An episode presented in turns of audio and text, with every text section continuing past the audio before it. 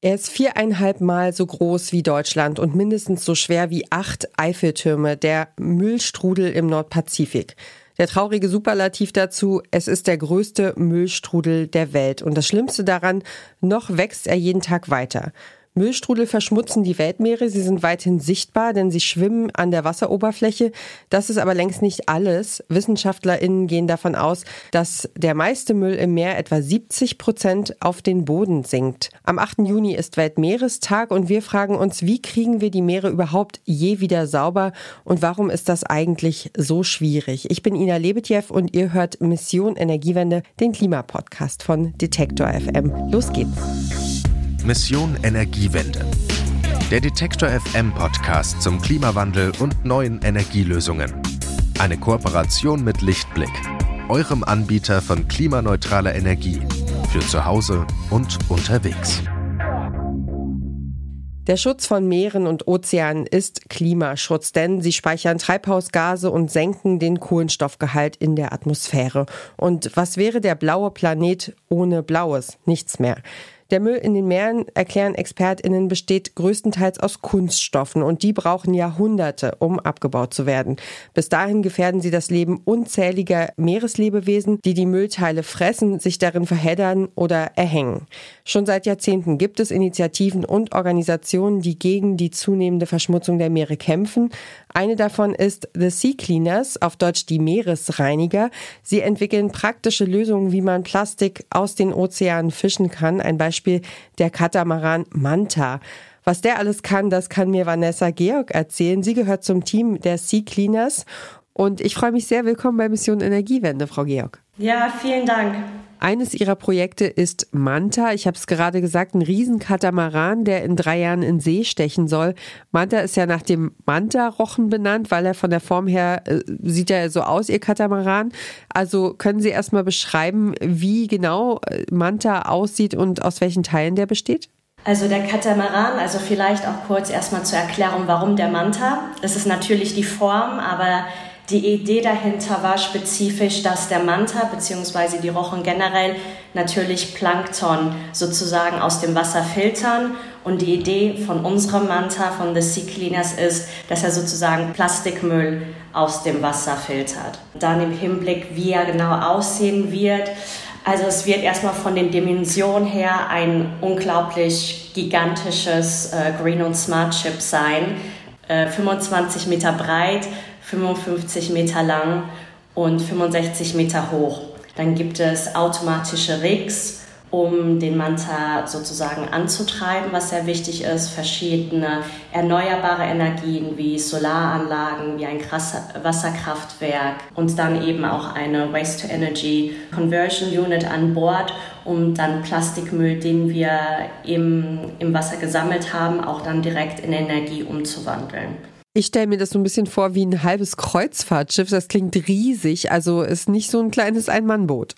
Also man muss sich das vorstellen, ähm, wir sind natürlich ursprünglich eine französische Organisation, dementsprechend kann ich Ihnen vielleicht von der Größenordnung, ähm, das wird etwas zwischen dem Triumphbogen und dem Eiffelturm sich in dem Sinne sozusagen mittendrin bewegen. Also es, wirklich, es wird wirklich gigantisch sein. Verrückt, das kann ich mir ganz, ganz schwer vorstellen. Aber ja, ich war schon mal auf dem Triumphbogen, also weiß ich, wie viele Menschen da oben drauf passen. Jetzt ist die Frage, Sie sammeln, Sie haben gesagt, Sie wollen Plastik einsammeln, aus dem Wasser filtern. Was passiert dann damit an Bord? Wie soll das laufen? Vielleicht einmal noch ganz kurz zum Verständnis, da sie natürlich davon gesprochen hat, dass es natürlich diese gigantischen Strudel äh, von Plastikmüll in, in den Ozeanen gibt Unsere Idee ist spezifisch, in den, ähm, in den Regionen zu gehen, wo Plastikverschmutzung am höchsten konzentriert ist und tatsächlich auch noch am Schwimmen ist. Das heißt, das bedeutet zum Beispiel in den Flussmündungen und in der Nähe von Küstengebieten, damit diese, dieser Plastikmüll erst überhaupt nicht in den Ozean gelangt und sich sozusagen in, in Mikroplastik auflöst, sinkt etc. Ähm, also das erstmal kurz zum Verständnis. Äh, könnten Sie noch mal kurz Ihre Frage wiederholen? Ich habe gefragt, wie das funktionieren wird. Also was passiert an Bord mit dem Müll? Was machen Sie dann damit? Also wir werden verschiedene erstmal sozusagen Sammeltechnologien an Bord haben.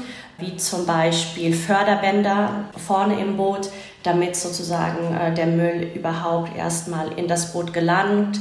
Es wird zwei seitliche Kräne geben, um wirklich sehr großen Müll an Bord zu heben zu können, äh, wie zum Beispiel diese sogenannten Ghost Nets. Es wird ebenfalls komplementäre kleinere Boote geben, die in andere Regionen gehen können, wo der Manta aufgrund der Größe nicht hingehen kann, wie zum Beispiel äh, seichte Gewässer wie zum Beispiel Mangrovengebieten, Korallenriffe etc., die natürlich sehr, sehr essentiell sind. Und wenn erstmal das Plastik dann an Bord gesammelt wird, gibt es dann ähm, ein Team, das erstmal den Müll sortiert. Also ist statistisch betrachtet wird 85 Prozent des Mülls, den wir sammeln werden, Plastikmüll sein. Aber natürlich kann es auch sein, dass wir andere Arten von Müll sammeln, vielleicht auch organische, organischen Müll, der dann dementsprechend wieder direkt ins Wasser geleitet wird.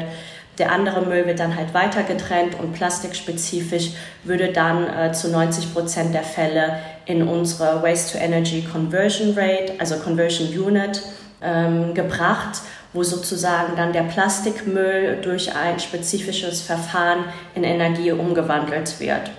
Das bedeutet, Sie machen Strom aus dem Müll, den Sie aus dem Meer fischen. Ganz genau. Meine Kollegin, die mit Ihnen vorher schon gesprochen hat und sich das Projekt angeguckt hat, die sagte, an Bord soll auch noch mehr passieren. Also Stromerzeugung aus erneuerbaren Energien, aus Meeresmüll, das klingt ja schon mal mega smart, aber Sie wollen an Deck auch forschen. Wie? Woran? Was wollen Sie da untersuchen? Also man muss sich vorstellen, dass unsere Organisation, also die Idee ist sozusagen, dass wir natürlich Plastikmüll sammeln, aber wir möchten das Problem wirklich allumfassend ähm, begehen. Das heißt ähm, natürlich korrigierend arbeiten, aber auch präventiv arbeiten. Und dementsprechend sind natürlich wissenschaftliche Studien sehr wichtig für uns. Und dementsprechend werden wir unter anderem auch zwei wissenschaftliche Labore an Bord haben, um Tests, Tests durchführen zu können. Ähm, dies könnte unter anderem sein, was finden wir tatsächlich für Plastikmüll überhaupt im Wasser? Äh, wo ist Plastikmüll tatsächlich am meisten konzentriert? Ist es gegebenenfalls saisonal getrieben? Ähm, wir haben vor kurzem jetzt eine Partnerschaft unter anderem auch abgeschlossen mit einem Unternehmen, das Satellitenlösungen an, anbietet. Das heißt, wir können in dements dementsprechend auch verfolgen, wie der Strom verläuft, wo, wo wir sozusagen tatsächlich Plastikmüll detektieren können etc. Und dann zusätzlich ist natürlich uns Aufklärung, also die Aufklärung, die Sensibilisierung der breiten Bevölkerung, insbesondere in, in Ländern, die unglücklicherweise am meisten von Plastikmüll betroffen sind, aber oftmals auch am wenigsten wissen und ähm, nicht unbedingt die besten Infrastrukturen ähm, haben, die dann an Bord zu holen während Stopovers, um denen zu zeigen, was wir genau machen, damit sie auch einfach ähm, ein Verständnis dafür haben, was sind eigentlich die Best Practice und wie müssen wir uns sozusagen unser Verhalten verändern, damit langfristig auch ein Wandel in dem Sinne geben wird und wir in die idealerweise langfristig irgendwann nicht mehr mit dem Manta sozusagen an, an den Küsten von zum Beispiel Indonesien und Co. vorbeifahren müssen. Das bringt mich zu einer Frage. Ähm, der Manta soll ja pro Stunde so bis zu drei Tonnen Plastik aus dem Meer fischen in dem Müllstrudel im Nordpazifik zum Beispiel schwimmen mindestens 80.000 Tonnen Plastik herum. Das klingt nach wahnsinnig viel Arbeit für ein einzelnes Boot und KritikerInnen sagen, der Manta hat nur einen symbolischen Wert, wenn es darum geht, die Meere tatsächlich von Müll zu befreien. Wie, was antworten Sie denen? Das ist natürlich in dem Sinne im Vergleich definitiv symbolisch, aber der symbolische Gehalt ist da uns auch sehr, sehr wichtig. Also wie gesagt, jedes Jahr ähm, kommen natürlich 9 bis 12 Millionen Tonnen an neuem Plastik ins Wasser. Und wie gesagt, unsere Idee ist, unglücklicherweise gibt es halt diese ähm, Müllkontinente ähm, sozusagen bereits. Aber wo wir einsetzen möchten, ist, dass überhaupt kein neuer Müll reinkommt in dem Sinne. Wie gesagt, wir müssen, wir müssen aufklären, äh, wir möchten ebenfalls nicht nur Privatpersonen, aber auch Unternehmen, Regierungen etc. aufmerksam machen, was wir genau machen, warum es wichtig ist, was für unglaubliche Innovationen und Lösungen wir bereits zur Verfügung stellen können, ähm, um zu inspirieren oder vielleicht sogar direkt zu duplizieren, was wir genau machen. Und, ähm, und all diese Faktoren bilden dann in dem Sinne einen fast wie ein Schneeballeffekt, dass es immer wieder antreibt und immer größer wird und wir halt langfristig in dem Sinne einen Wandel schaffen können. Ich hatte ja vorhin schon gesagt, dass dass im Grunde, dass der Müll an der Meeresoberfläche ja nur die Spitze des Eisbergs ist, sagen ForscherInnen. Haben Sie denn schon Ideen, wie man den Müll am Meeresboden entsorgen kann oder das Meer von diesem Müll befreien könnte? Das ist persönlich nicht unser Fokus. Dadurch, dass natürlich wie gesagt, 85 Prozent des Mülls noch an der Oberfläche schwimmt, können wir es natürlich wesentlich leichter sammeln, greifen wir auch im Endeffekt ähm, nicht so stark ins Ökosystem ein. Man muss sich vorstellen, dass es noch nicht sehr viele Studien gibt, was es denn auch bedeuten würde, im, zum Beispiel am Meeresboden Plastikmüll zu sammeln. Und generell ist unser Fokus dann dadurch natürlich auch, dass wir früher bereits eingreifen äh, möchten, damit gar nicht neuer Plastikmüll reinkommt. Eine kurze Unterbrechung für unseren Werbepartner. Euer Laptop läuft mit 100% Ökostrom, eure Heizung mit klimaneutraler Wärme, in der Garage lädt euer Auto und auf dem Dach erzeugt ihr euren eigenen Solarstrom. Klingt nach Zukunftsmusik, ist aber jetzt schon leicht zu haben. Bei Lichtblick bekommt ihr alles, was ihr für einen klimaneutralen Lebensstil braucht. Jetzt einfach wechseln zu Deutschlands größtem Ökostromanbieter. Also es gibt ja auch andere Müllsammelboote. Yvonne Bourgnon hat The Sea Cleaners 2016 in der Schweiz gegründet. Da ist ja weit und breit kein Meer in Sicht. Wie kam es denn überhaupt dazu? Ja, also Yvonne ähm, ist tatsächlich, also es ist eigentlich wirklich eine super spannende und interessante Geschichte. Also seine Eltern sind ursprünglich Bäcker gewesen in der Schweiz, wo, wie Sie gerade richtig gesagt haben, weit und breit es überhaupt kein Wasser gibt. Und sie hatten ähm, plötzlich die Idee, dass sie einmal um die Welt touren wollen im Boot. Und dementsprechend äh, wurde Yvon mit seinem, also Yvon im Alter von acht Jahren, inklusive seinem Bruder, dann auf eine Welttour genommen äh, für drei Jahre und er hat dann natürlich unseren Ozean in einem absolut paradiesischen Zustand gesehen. Dann hat er aber 35 Jahre später dieselbe Tour noch einmal gemacht und ist an den Küsten von Polynesien, von Sri Lanka, den Malediven vorbeigesegelt und musste unglücklicherweise schockierend feststellen, ja, wie, wie sehr mittlerweile der, die, die Ozeane verschmutzt sind und insbesondere durch Plastik verschmutzt. Und er hat entschieden, anstatt dort zu stehen und nichts zu tun und deprimiert zu sein, wirklich aktiv zu werden. Was, was können wir dagegen tun? Was sind konkrete Lösungen und schnelle Lösungen? Um, äh, um einen Wandel zu starten und einen Wandel zu schaffen und damit ist sozusagen The Sea Cleaners entstanden mit der ersten Idee, auch insbesondere mit dem Manta. Ich habe richtig Gänsehaut. Ähm, das ist, was hat er denn eigentlich für einen Hintergrund? Ja, also da, dadurch, dass er natürlich schon so früh im Wasser unterwegs war sozusagen, äh, war es relativ klar, dass, dass er sich dort weiterhin bewegen wird. Und er ist ein sehr, sehr bekannter Extremsegler, äh, der eine Vielzahl von Rekorden hält und am meisten dafür bekannt ist, dass der die Nordwestpassage durchquert hat, also sozusagen von Alaska nach Grönland im Alleingang in einem kabinenlosen Sportkatamaran was ich absolut unglaublich finde. Ich hatte auch selbst, es gibt tatsächlich auch diesbezüglich eine Dokumentation, die ich mir selbst angeschaut hatte. Und obwohl ich ihn kenne, äh, habe ich jede Minute mit ihm mitgebankt. Insbesondere weil ursprünglich diese Fahrt für zwei Personen gedacht ist, weil es ist natürlich sehr, sehr sportlich, Tag und Nacht ähm, ein Boot alleine natürlich zu segeln. Ähm, und er, der, der, die zweite Person ist last minute sozusagen abgesprungen und dann hat er dennoch entschieden, dies allein in einem Alleingang weiterzuführen. Oh, und sind Sie auch im Wassersport unterwegs oder können Sie Katamaran fahren, segeln und sowas?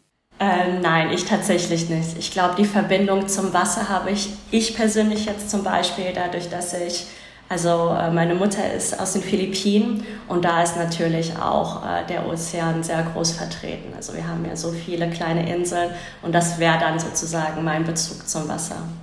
Ich werde ja wahnsinnig seekrank, deswegen kann ich da immer nur bewundernd zugucken, weil bei völlig flacher See geht es mir dann schon ganz, ganz schlecht. Trotzdem habe ich noch eine, eine weitere Frage. Es ist ja so, es dauert ja, Sie sagen die ganze Zeit, wir werden machen und es dauert ja einfach noch drei Jahre, bis der, dieser erste Katamaran in See sticht. Warum ist es denn so eine große Herausforderung, die Meere von Müll zu befreien? Warum dauert das so lange?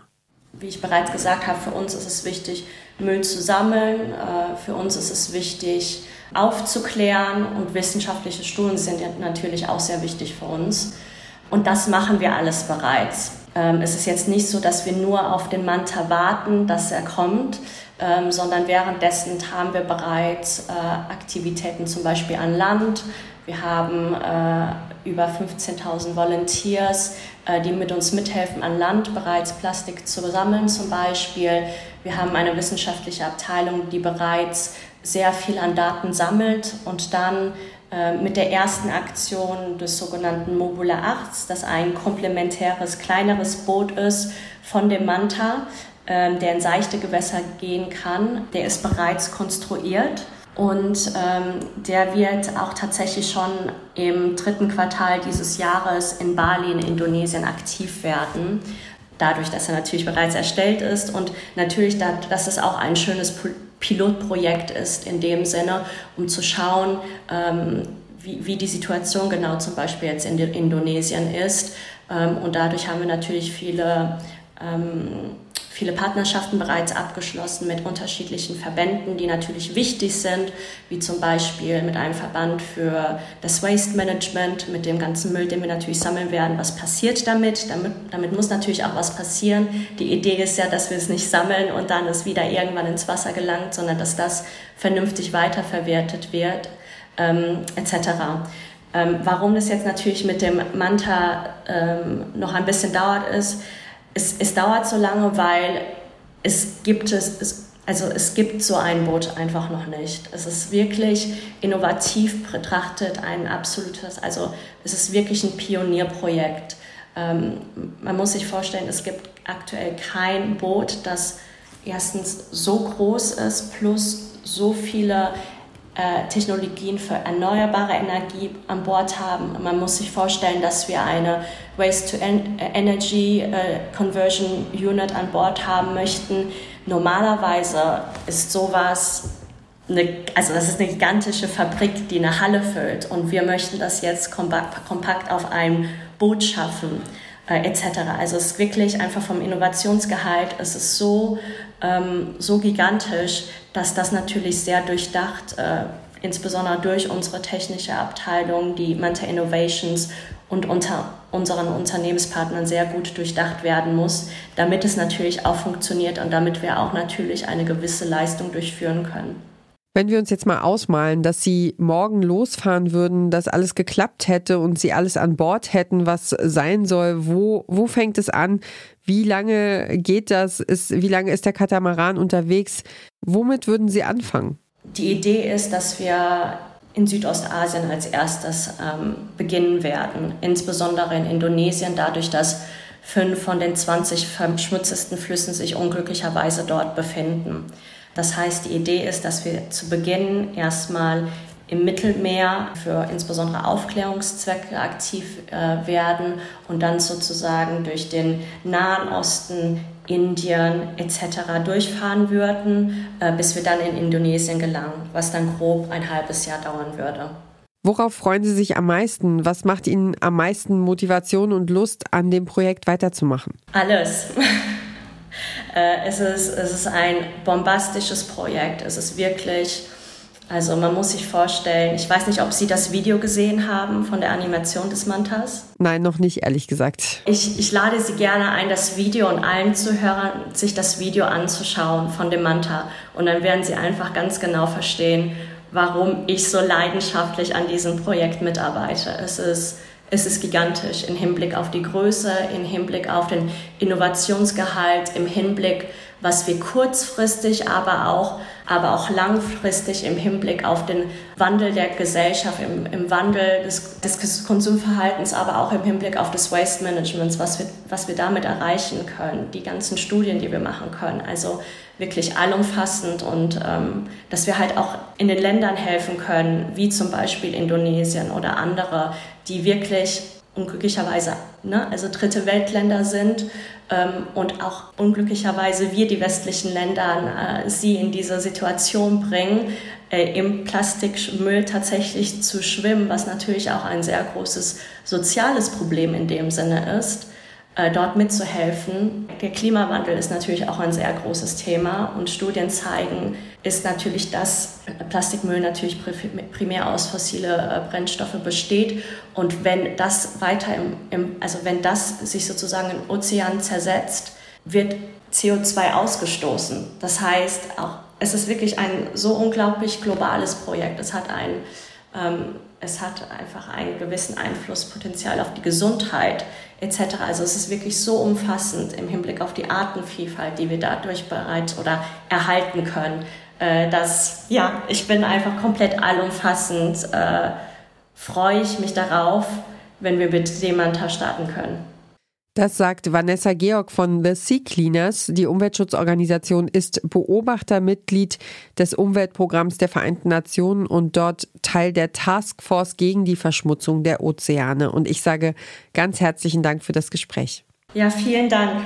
In der nächsten Folge von Mission Energiewende geht es aus dem Meer zurück in die Stadt. Dann fragen wir uns, was die Mobilitätswende dort macht und wie es um die Radwege steht. Wenn ihr keine Episode unseres Klimapodcasts mehr verpassen wollt, dann folgt uns doch gerne im Podcatcher eurer Wahl oder schaltet die Detektor FM App ein.